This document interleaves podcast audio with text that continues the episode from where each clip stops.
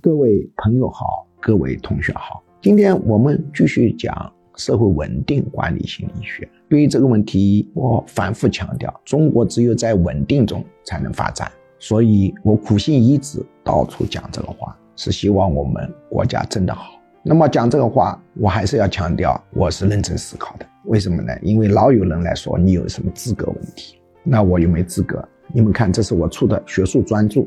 社会稳定领导者管理心理学深层解读，注意看这是什么出版社？这表示我什么是非常认真的、系统的思考过这个问题。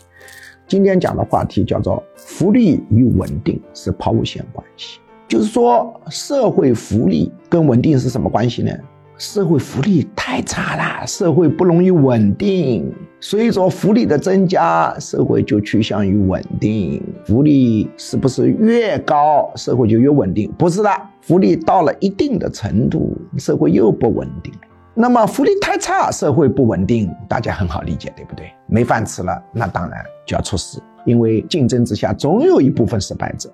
你不管失败者，他没饭吃了，那不就失去稳定了吗？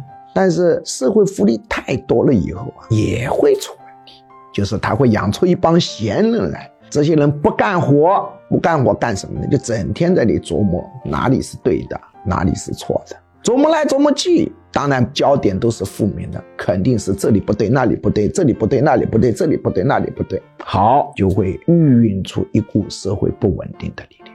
所以，对于这个福利跟社会稳定之间的关系比较复杂，它不是一个直线关系，是一个抛物线。这是公共管理部门的决策者要注意的一个问题。